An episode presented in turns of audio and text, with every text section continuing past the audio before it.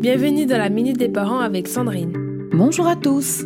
C'est avec plaisir que je vous retrouve dans notre série dédiée à l'art de l'éducation parentale sous l'angle de la discipline positive. Aujourd'hui, nous allons voir comment apprendre aux enfants à se faire respecter en société. Avez-vous remarqué que l'équilibre entre la générosité et l'affirmation de soi était tout un art? Alors, même s'il est important que nos enfants partagent, donnent et aident avec plaisir, cela ne signifie pas qu'ils doivent subir les comportements parfois tyranniques de leurs camarades. Expliquez-leur qu'ils ont droit au respect tout comme ils doivent le donner. Vivre en société exige le respect des règles de savoir-vivre, car cela garantit un cadre agréable où chacun peut s'épanouir. Même si nos enfants maîtrisent l'art de dire non à la maison, rappelons-leur qu'ils peuvent l'utiliser aussi à l'extérieur car rien ne les oblige à laisser leur place sur la balançoire à un plus grand, de partager leurs jouets exclusivement, ou encore de devenir le chauffeur de service chaque week-end car ils possèdent le permis et une voiture. Beaucoup trop d'adultes avouent souffrir d'une gentillesse excessive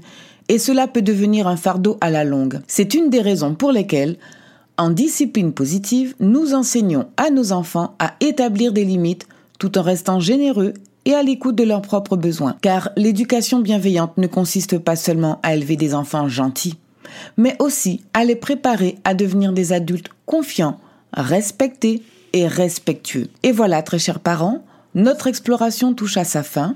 Nous nous retrouvons demain matin pour un nouvel épisode. Retenez qu'éduquer vos enfants à se faire respecter en société est un cadeau précieux pour le futur. Ils deviendront ainsi des adultes équilibrés capables de contribuer à un monde harmonieux tout en préservant leur propre bien-être. N'hésitez pas à vous abonner gratuitement sur mon site www.fabriquedb.com.